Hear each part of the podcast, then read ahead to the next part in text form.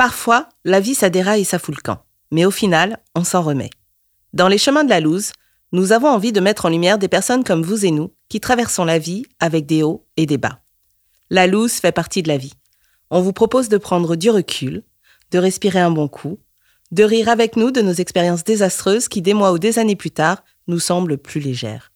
On est tous des losers.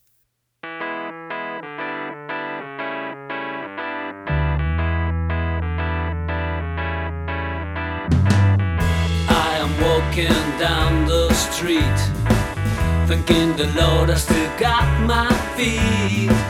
There's so much pain and crying all around me. As I'm still walking down the road. all that I Aujourd'hui, nous accueillons Jean-Luc, un passionné de spectacle vivant, bienveillant, qui déplace des montagnes sans même s'en apercevoir. I am walking down the street,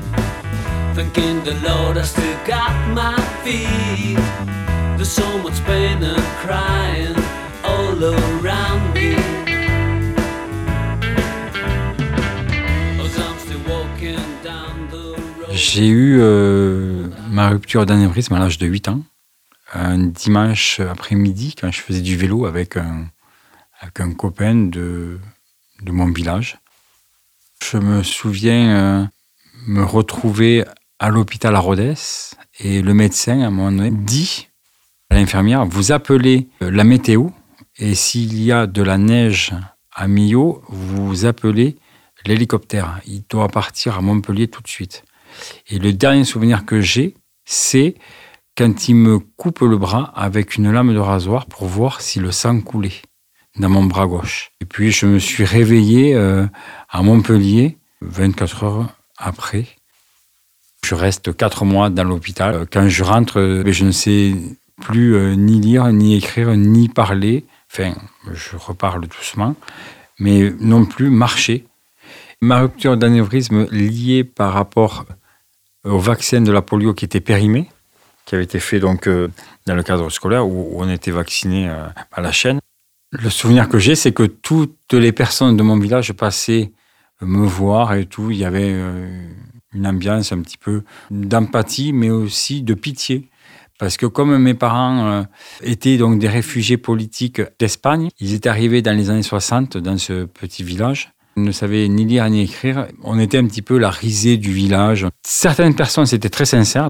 Et d'autres personnes, c'était l'événement du village. Il y avait l'handicapé. J'ai été très, très assisté d'un point de vue de la rééducation physique. Euh, Même si j'étais tout seul chez moi, parce que par exemple, l'instituteur ne voulait pas venir me faire la classe, j'ai reappris à lire et à écrire beaucoup plus tard. Je reste quand même deux ans et demi euh, avec euh, mes parents. Je fais rien. Il y a ma kiné qui passe trois, quatre fois par semaine. Et puis, il n'y a pas d'école. On regarde la télé en noir et blanc encore. Comme je suis le dernier d'une fratrie de cinq, il y en avait deux déjà qui étaient quasi partis. J'ai une sœur qui est handicapée mentale qui était donc dans un centre, et puis un autre euh, qui était donc euh, dans un collège, qui ne rentrait pas le soir. Donc j'étais tout seul chez moi. Donc j'étais avec mes parents. Mais c'était pas pas très gai parce qu'en plus mes parents s'entendaient pas forcément très bien. Donc euh, l'ambiance n'était pas rose. Mes parents, je je peux pas leur en vouloir. Mais ils ont fait ce qu'ils ont pu et je trouve qu'ils ont été dignes et ils pouvaient pas faire plus. Voilà. Quand j'ai 8 ans, euh, 9 ans, euh, je récupère très vite physiquement, je récupère très vite euh, l'intellectuel aussi. Mais je pense que quand on est enfant, ça va beaucoup plus vite. Petit à petit, j'ai commencé à reprendre l'école. Les 15 premiers jours, euh, c'était super parce que je bougeais le petit doigt, j'avais 10 personnes juste à côté de moi. Et puis 15 jours après, euh, j'ai été totalement rejeté. Avec la cruauté donc, des enfants, c'était donc des paires de gifles, c'était des crachats. La première fois, je dis rien, la deuxième fois, je dis rien, sauf qu'à un moment donné, ben, je me défends. Je réalise un petit peu ce qui se passe et tout. Euh, On pourrait appeler maintenant euh, ça donc euh, du harcèlement. Quand on me crache au visage, ben, je réponds par un coup de poing. Très vite, eh j'ai quitté cette école parce que ça s'est mal passé avec l'instituteur. Un jour, eh il m'a il m'a convoqué au, au tableau, sauf que les élèves n'ont pas été très sympas avec moi, ils m'ont fait tomber, tout, etc. Donc j'ai pas pu réciter euh, la fameuse leçon. de grand-mère. J'ai jeté euh, un stylo euh, au tableau, sauf qu'il est tombé sur son œil.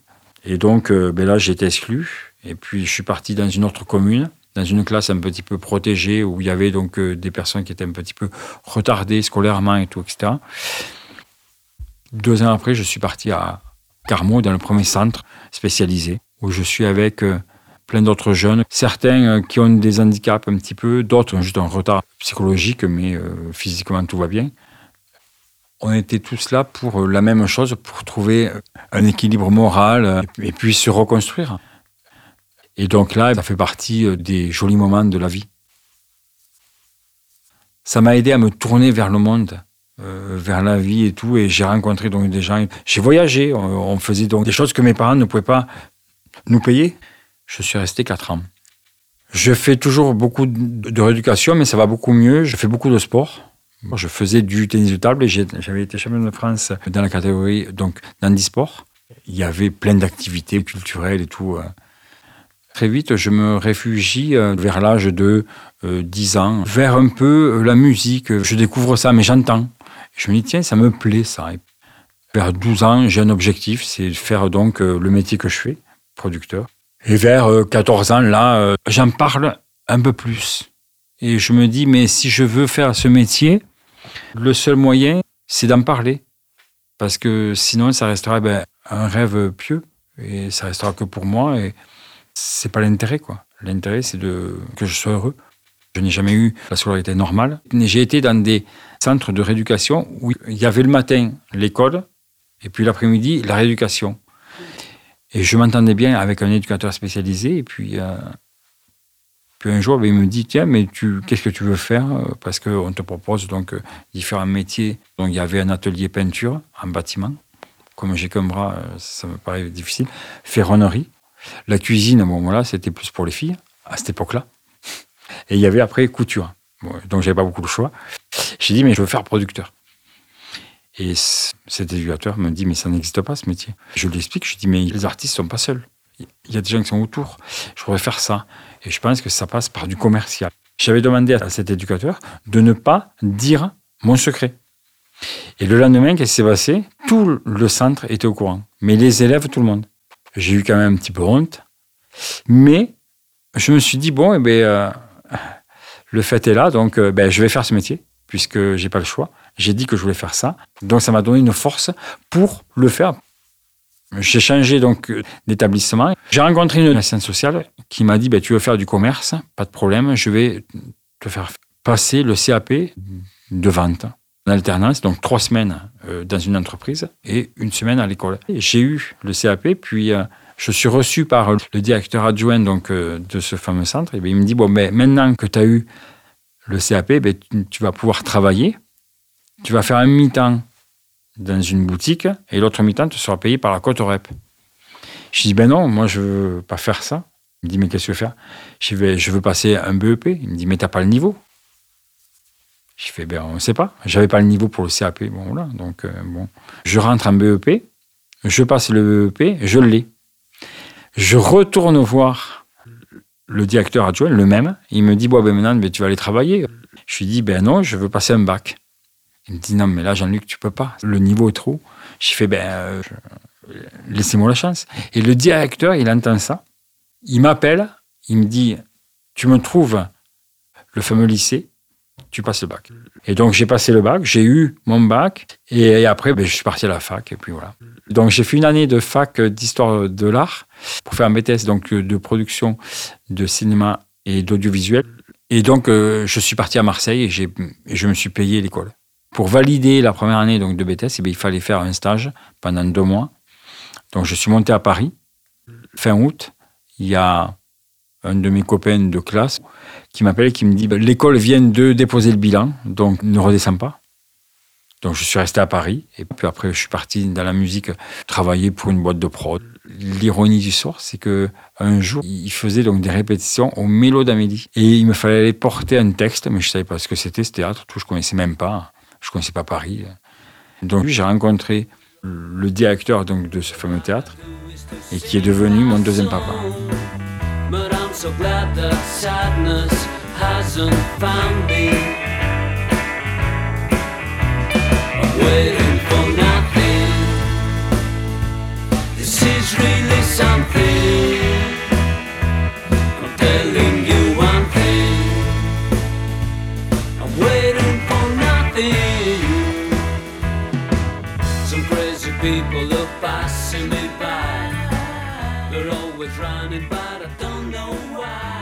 Toute cette partie de l'enfance, c'est quelque chose que j'aimerais pouvoir euh, donc euh, m'effacer de ma mémoire. Alors que elle a été bienfaitrice plus tard. Parce que mes copains, eh bien, ils étaient peut-être euh, dégueulasses, parce qu'on peut dire ça comme ça. Ils n'ont pas été cool et tout. Mais je pense que quand on est enfant, eh on n'est pas cool. Ils se sont montrés cool quand j'étais adulte. Et puis on s'est retrouvés quand on faisait nos études sur Toulouse. On était très très solidaires tous. Mais par contre, je sentais euh, qu'ils se disaient il ne va jamais réussir. Et ils m'ont donné cette gouache pour y arriver. Et euh, euh, mes copains m'ont fait beaucoup de mal et tout, mais moi je leur en veux pas. Je leur en voudrais jamais. Parce que ils m'ont aidé à, me dépasser. Ils m'ont donné cette force-là. Je me dis deux choses. Si j'ai réussi à faire ce que je, ce que je fais maintenant, c'est pour deux raisons. C'est parce que déjà, j'ai eu l'handicap. Je pense que j'aurais pas eu l'handicap que j'ai eu. Je ne serais pas ici. Mais aussi parce que j'ai été rejeté comme ça par mes copains. J'ai vécu des moments très durs, très difficiles, donc euh, des agressions aussi physiques et tout, etc. On on passe par des moments difficiles, mais il faut pouvoir les contourner pour les rendre positifs. C'est grâce à eux si j'en suis là aussi. Je, je- je les remercie, finalement.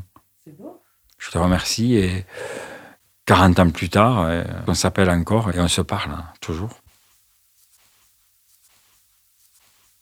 Physiquement, j'ai. euh, Pour que les gens euh, situent bien les choses, c'est une hémiplégie gauche que j'ai. Donc je boite un petit peu donc, du côté gauche et j'ai mon bras gauche que je n'utilise pas du tout, si ce n'est juste pour tenir le papier quand j'écris une lettre. Voilà.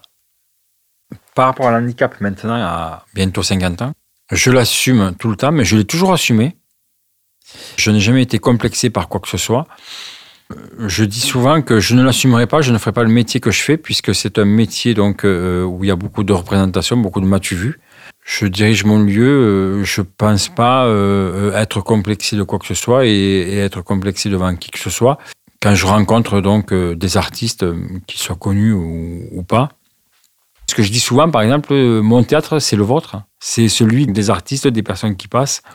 Mon bonheur, c'est de pouvoir partager euh, ma salle, c'est de boire un coup, c'est euh, tout ce que je n'ai peut-être pas vécu à un moment donné dans mon enfance et dans mon adolescence, parce que je reste marqué aussi beaucoup par euh, le fait de ne pas avoir eu la scolarité normale. Mais maintenant, je vis une vie normale avec des hauts et des bas. Je ne pensais pas être père, je le suis.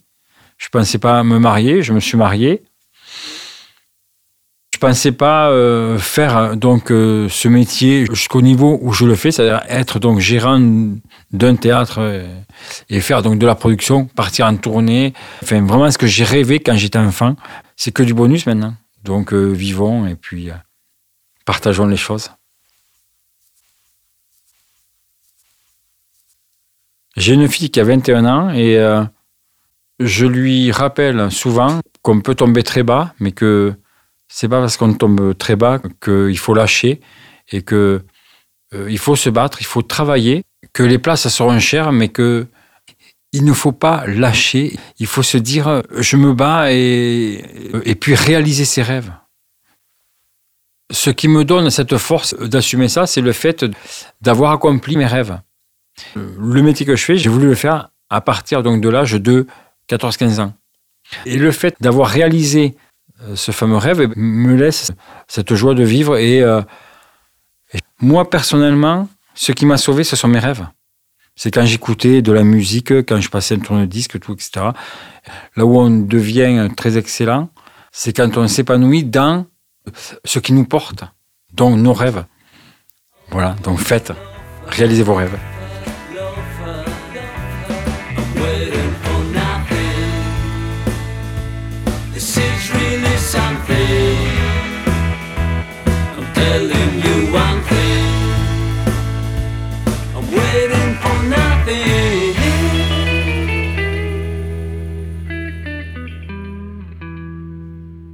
Merci au studio Flock Sound pour l'enregistrement et le mixage sonore. On espère que cet épisode vous a plu. Vous pouvez retrouver tous nos podcasts sur le site lescheminsdelalouse.com. Nous attendons vos étoiles et vos commentaires sur les plateformes habituelles. À très vite.